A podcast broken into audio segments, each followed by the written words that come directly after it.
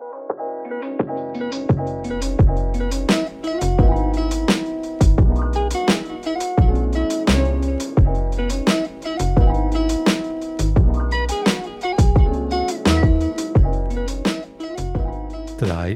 zwei, eins.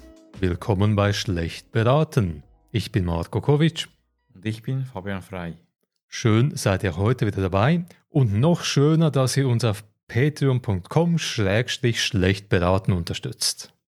Und wenn ihr uns noch mehr unterstützen möchtet, hinterlasst uns eine positive Bewertung bei Apple Podcast oder einem anderen der Anbieter. Heute wird es richtig außerirdisch. Wir wagen uns dorthin, wo noch nie ein Mensch sich hingewagt hat. Wir reisen zum Mars.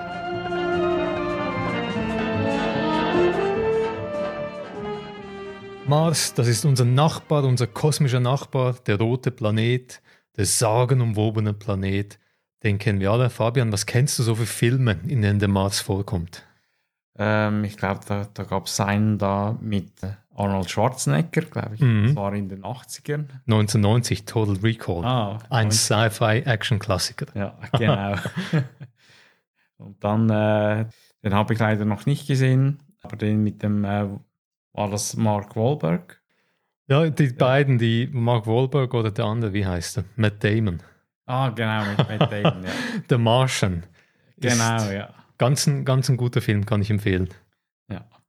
Der hat da seine eigenen Kacke, Kartoffeln gemacht, Gezüchtet, oder? Genau, ja. Die genau. Kacke als Dünger benutzt. Ja. The Martian ist ein Film, der ist Science Fiction, aber das geht schon in die Richtung des Themas, über das wir heute sprechen wollen. Elon Musk und andere Visionäre sagen ja, wir müssen den Mars kolonisieren und wir stehen vielleicht kurz davor. Wir wollen das heute kritisch anschauen und vielleicht die Kehrseite dieser Vision begutachten, über die man nicht so oft spricht. Also Elon Musk ist ja eh bekannt für seine sehr hoch gesteckten Ziele, die er halt, also bisher hat er viele mhm. erreicht, aber äh, ob er den Mars je betreten, betreten wird, das wir sehen. Ich hätte persönlich nichts dagegen, wenn Musk hochpersönlich in einer Rakete zum Mars fliegt und nicht mehr zurückkommt. die Idee ist ja, dass die Mars-Trips nicht ein One-Way-Ticket werden, sondern dass wir permanente Habitate erstellen, dass wir den Mars kolonisieren.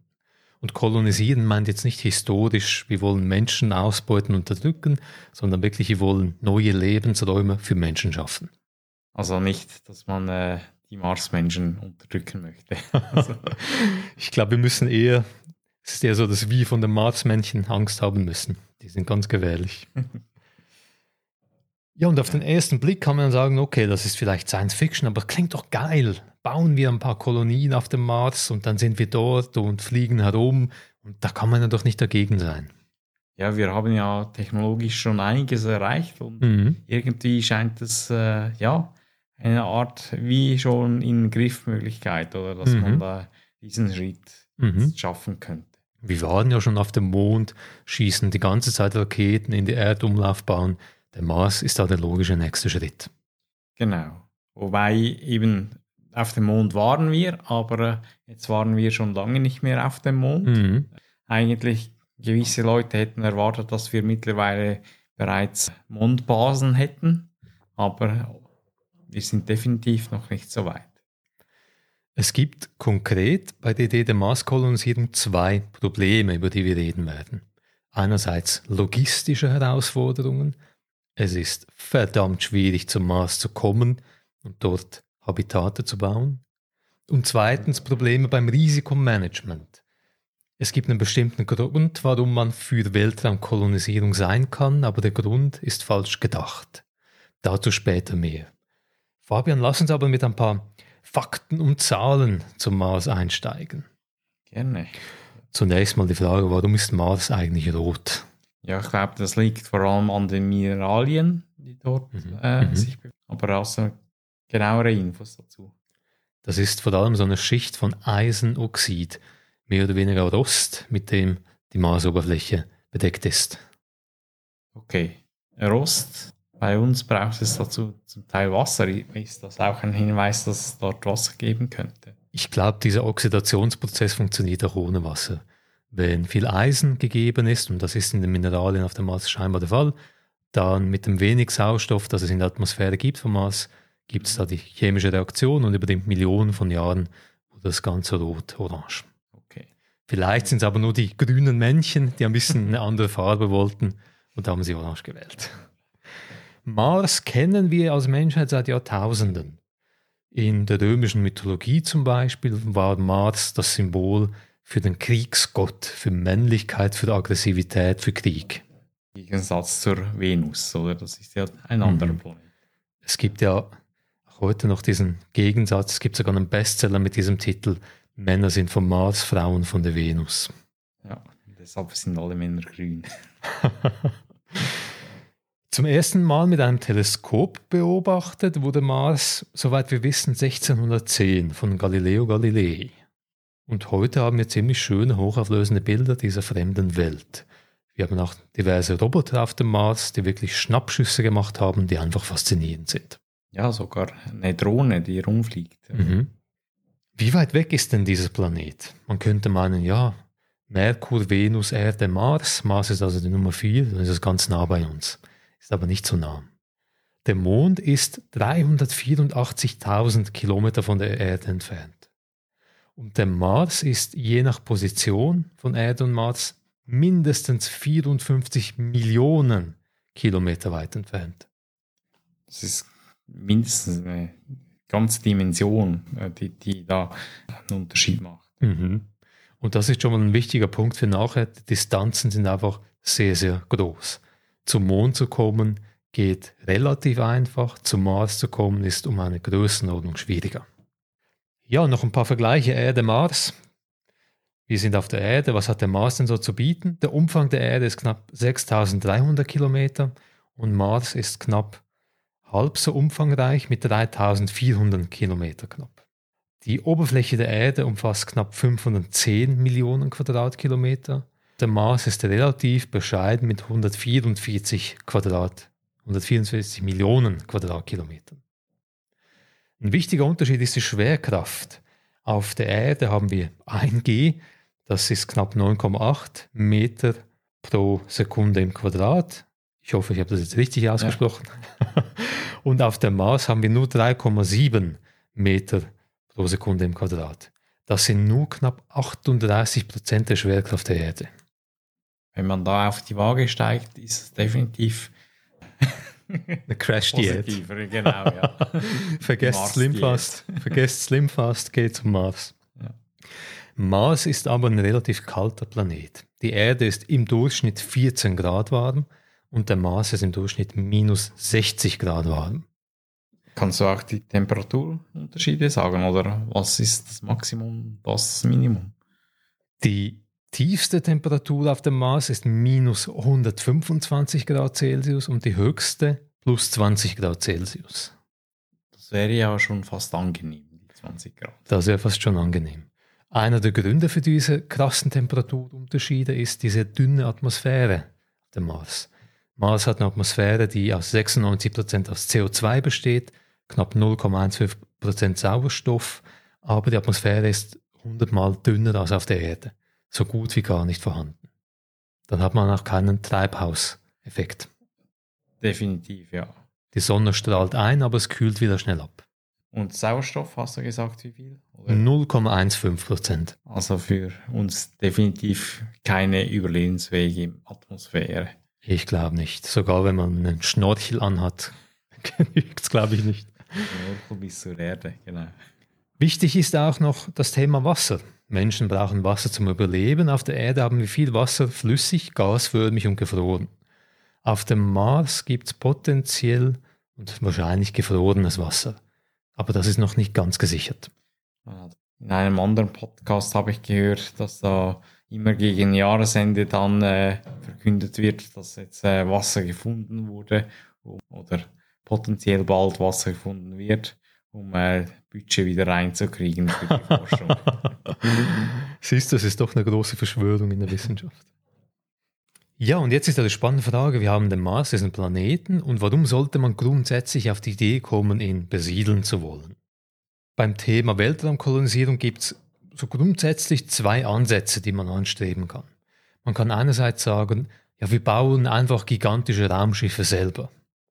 Das sind dann Konstruktionen wie der berühmte O'Neill-Zylinder, so eine große Zigarre, die vielleicht auch dreht und dann künstlich Schwerkraft erstellt. Oder auch Dinge wie der Stanford Torus, so ein großer Donut, der vielleicht auch dreht. Das ist aber verdammt schwierig. Also technologisch, um so etwas machen zu können, da sind wir noch weit, weit davon entfernt. Darum ist die zweite Variante zu sagen, hey, machen wir doch das, was wir auf der Erde auch schon haben. Wir pflanzen uns einfach auf die Oberfläche bestehender Himmelskörper und probieren dort ein Zuhause zu bauen. Das ist technologisch realistischer. Ja, aber eben trotzdem immer noch eine Herausforderung. Mhm. Es ist ja nicht wie bei der Mondlandung, wo wir einfach äh, auf der Oberfläche rumgelaufen sind, sondern man möchte ja dann wohnen, man müsste dann Atmosphären mhm. und auch ein, ja, eine Ökologie in dem mhm. Sinn äh, mhm. erschaffen. Mhm. Die Idee ist, wie du sagst, ein Habitat, das nachhaltig ist und das sich selbst versorgen kann. Und warum sollte man so etwas, so etwas überhaupt anstreben wollen? Es ist wissenschaftlich cool irgendwie. Es gibt aber noch einen zweiten Grund, den auch Elon Musk korrekterweise in den Vordergrund rückt. Das Thema der existenziellen Risiken. Sagt dir das etwas, Fabian? Ja, also habe auch schon davon gehört, aber äh, ich bin mir nicht sicher, ob diese wirklich so stark gewichtet werden müssen. Das Konzept ist grundsätzlich einfach. Wir leben in einer immer technologisch entwickelteren Welt und die Technologien, die wir entwickeln, die bringen auch Risiken mit sich.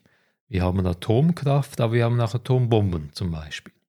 Und diese Risiken, die sind so groß, dass sie eine Gefahr für die ganze Menschheit darstellen. Und wenn mal irgendetwas katastrophal schiefgehen sollte, egal ob Atomkrieg oder unkontrollierbare KI oder vielleicht eine nächste große Pandemie, die weniger mild ausfällt als die Covid-Pandemie, dann ist es problematisch, wenn alle Menschen auf einem Planeten sind. Wenn Menschen noch auf dem Mars wären zum Beispiel und die Erde, die ist futsch, dann lebt die Menschheit weiter. Für mich hat das irgendwie eine Mentalität der äh, Wegwerfgesellschaft. Äh, wenn das eine futsch ist, dann nimmt man einfach das nächste. Und ich denke, das ist mit Planeten nicht ganz so einfach. Mhm. Darüber werden wir noch sprechen. Ist dieses Kalkül, dieses Risikomanagement wirklich so korrekt? Lass uns aber einsteigen mit dem ersten Problem. Das Problem der Logistik. Einfach mal zu sagen, wir fliegen zum Mars, bauen ein Habitat, das ist viel einfacher gesagt als getan. Eine erste Herausforderung hierbei ist einfach mal die Reise zum Mars. Unter besten Bedingungen dauert die Reise mindestens sechs Monate mit der Raketentechnologie, Technologie, die wir heute haben.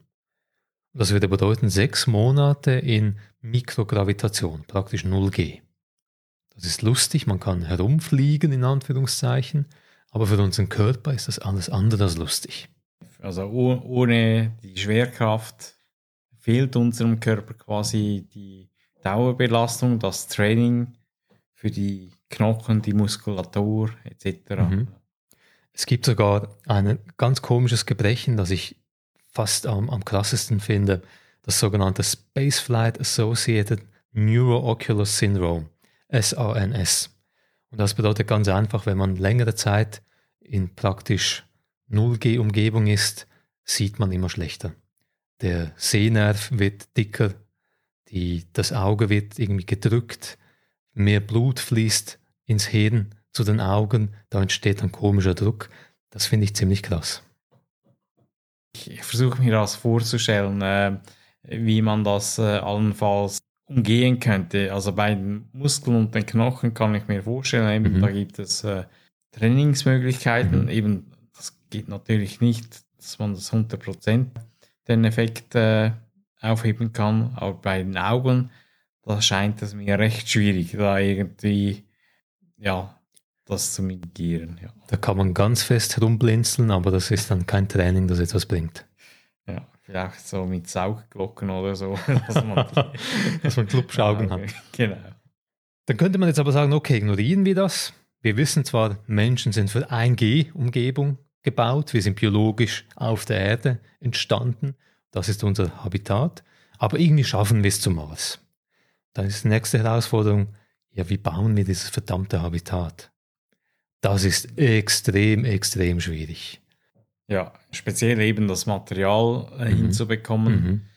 Man müsste dann schauen, dass man irgendwie mit Material vor Ort etwas bauen könnte oder was auch schon gedacht wurde beim Mond eben, dass man da irgendwelche mhm. bestehenden Höhlen nutzt. Mhm. Ähm, ja.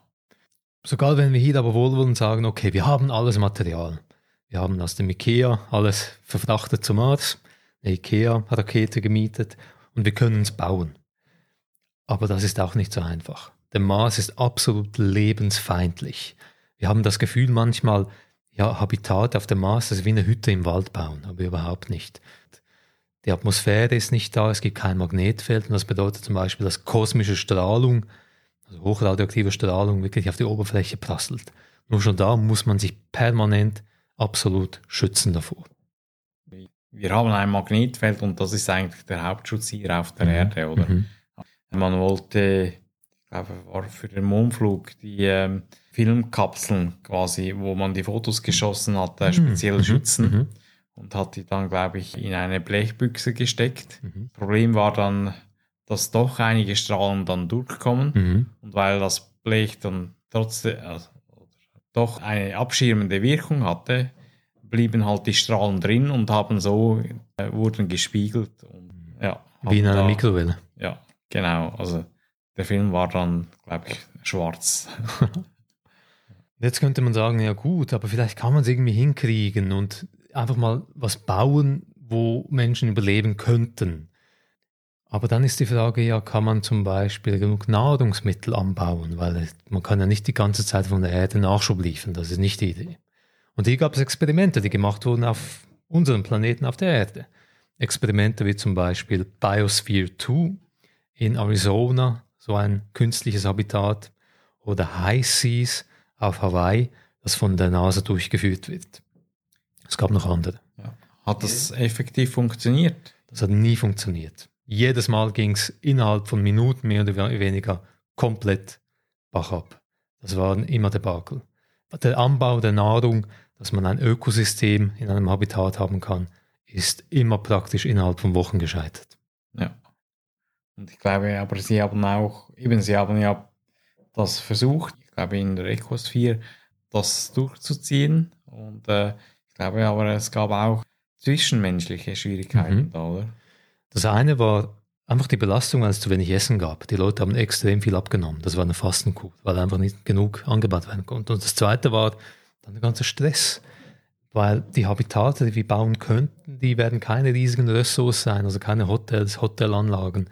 Das werden kleine, klaustrophobe Ortschaften, Zimmerchen sein, wo man sich nur schwer aus dem Weg gehen kann. Und wenn es mal richtig mühsam wird, dann kann man nicht einfach spazieren gehen oder so. Man ist gezwungen, miteinander zu leben. Und das ist psychologisch extrem belastend. Kann man sich dann wahrscheinlich so vorstellen wie im Reality-TV. Wie ist der? Big, Big Brother. Brother. Genau. Mit dem Unterschied, dass man bei Big Brother die Option hat, dann rauszugehen, wenn man gar nicht mehr mag. Und bei auf dem Mars kann man, ja, man kann rausgehen, aber nicht mehr reinkommen. Ja, oder eben zur Erde zurück, aber das mhm. dauert halt. Und jetzt sind wir so wohlwollend und sagen, okay, das kann man alles irgendwie überwinden. Wir bauen an wie Matt Damon Kartoffeln aus der eigenen Kacke und sind alle satt und, und kräftig und wir haben uns gern. Dann haben wir ein drittes großes Problem. Wir haben es vorher erwähnt, Fabian, die Schwerkraft auf dem Mars ist nur 38 Prozent jener der Erde. Ja dann haben wir die Probleme, die wir auf dem Weg haben, in der Mikrogravitation, verzögert auch auf dem Mars. Ja, ich stelle mir gerade die Frage eben, was ist grundsätzlich das Ziel? Wenn man ewig dort, also bis zum Lebensende dort leben möchte, frage ich mich, ob das wirklich ein Problem ist.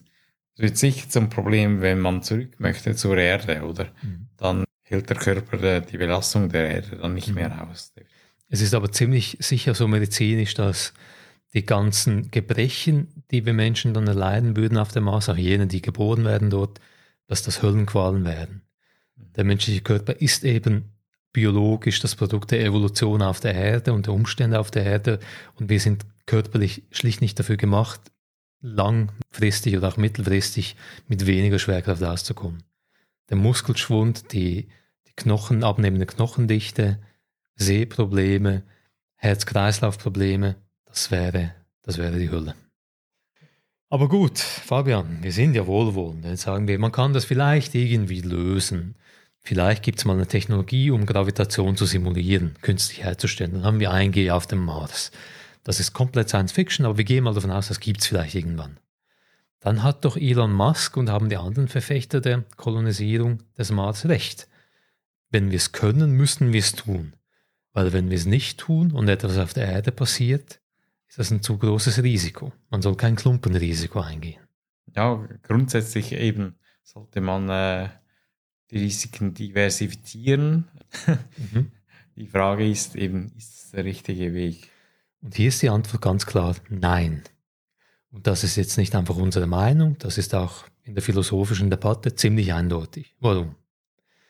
Existenzielle Risiken sind eben ein Problem, weil sie die Zukunft der Menschheit bedrohen.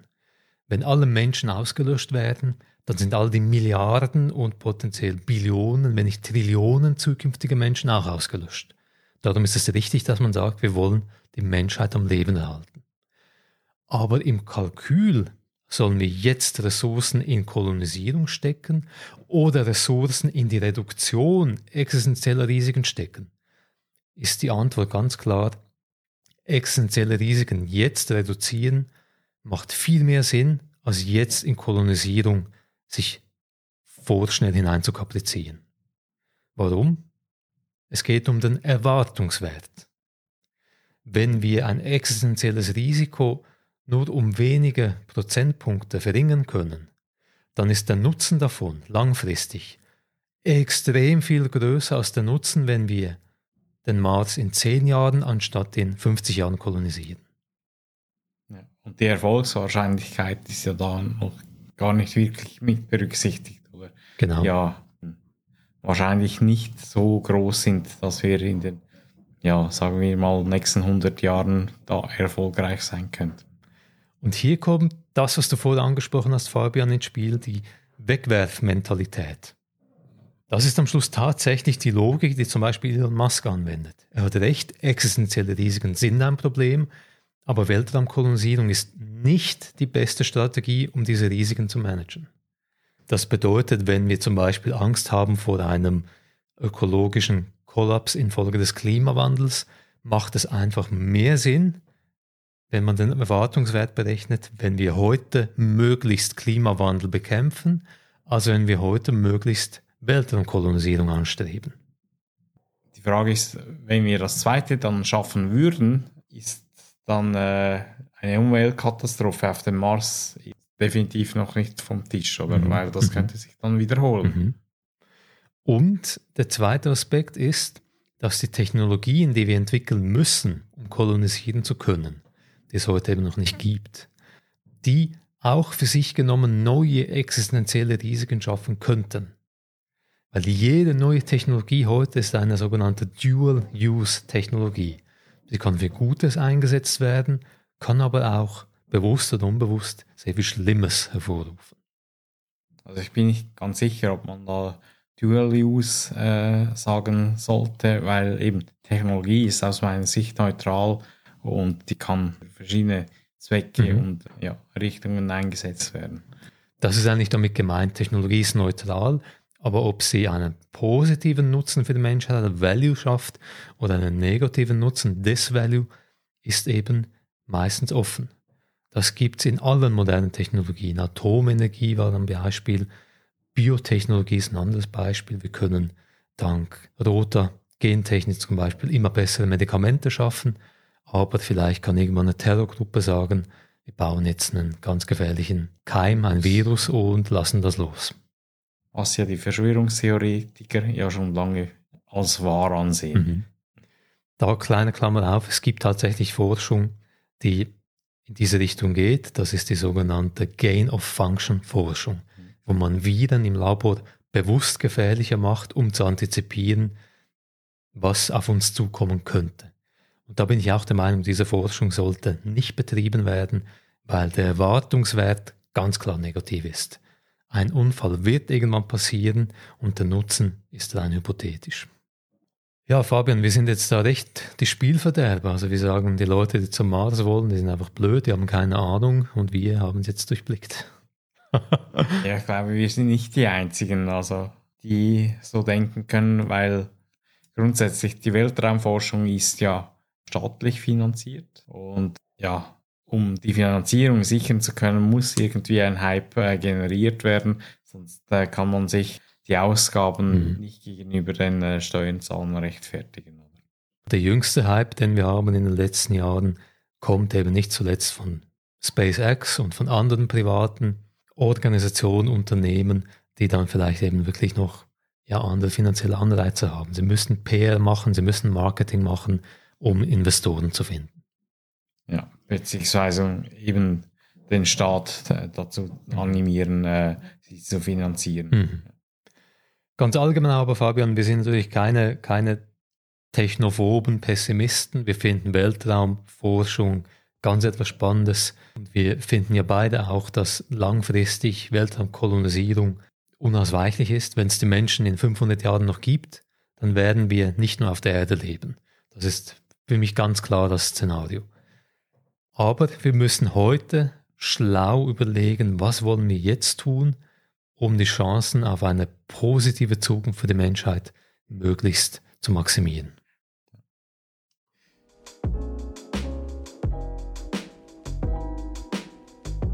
Bevor wir euch verabschieden mit einem Bon Voyage, egal ob zum Mars oder sonst wohin, wollen wir euch noch zu Patreon schicken. patreon.com schlecht beraten. Jeder Rappen, jeder Cent ist herzlich willkommen. Und wenn euch die Sendung gefallen hat, lasst uns bitte eine 5-Sterne-Bewertung auf Apple Podcast oder sonstigen Plattformen. Darüber würden wir uns sehr freuen. Schön, wart ihr heute dabei? Auf Wiederhören.